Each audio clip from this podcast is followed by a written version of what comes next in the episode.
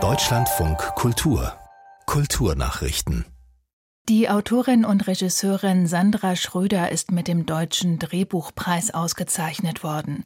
Sie erhielt die Goldene Lola am Abend in Berlin für ihr Drehbuch Als Bestie bin ich aufgewacht. Der seit 1988 verliehene Preis für unverfilmte Drehbücher ist mit 10.000 Euro dotiert. Zusätzlich sind Fördermittel von bis zu 20.000 Euro für die Fortentwicklung vorgesehen. Die Sanierung des zum UNESCO-Welterbe gehörenden Pergamon-Museums in Berlin kostet gut 120 Millionen Euro mehr als bislang bekannt. Das teilte das Bundesamt für Bauwesen und Raumordnung dem Magazin Der Spiegel mit. Nach aktuellem Stand werden die Sanierungskosten auf 1,5 Milliarden Euro geschätzt. Diese Summe beziehe sich jedoch nur auf die Grundinstandsetzung und Ergänzung des Museums. Das Pergamon-Museum ist wegen der Arbeiten seit letztem Jahr geschlossen. Es soll erst 2037 wieder vollständig öffnen. Als bekanntester Ausstellungsgegenstand gilt der Pergamon-Altar aus dem zweiten Jahrhundert vor Christus. In Istanbul soll nach der Hagia Sophia eine weitere historische byzantinische Kirche als Moschee genutzt werden. Es handelt sich um die für ihre Fresken weltberühmte Kirche St. Salvator in Schura, wie die türkische Tageszeitung Yeni Shafak berichtet.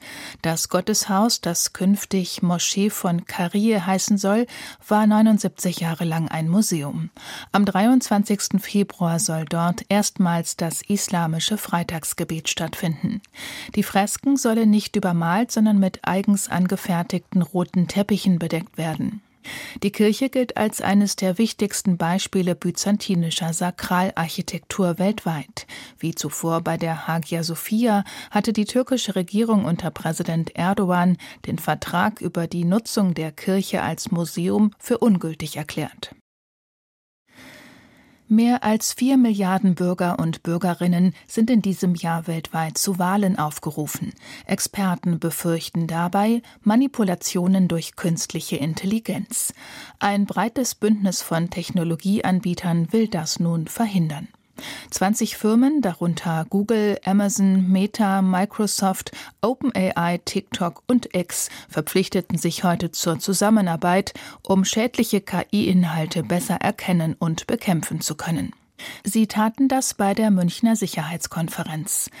Die Tech-Anbieter haben vor allem durch KI generierte Audio-, Video- und Bilddateien im Visier, die das Aussehen oder die Stimme von politischen Kandidaten und anderen Akteuren einer demokratischen Wahl nachahmen oder verändern. Außerdem richtet sich die Initiative gegen digitale Inhalte, die den Wählern falsche Informationen darüber liefern, wann, wo und wie die Wahlen stattfinden.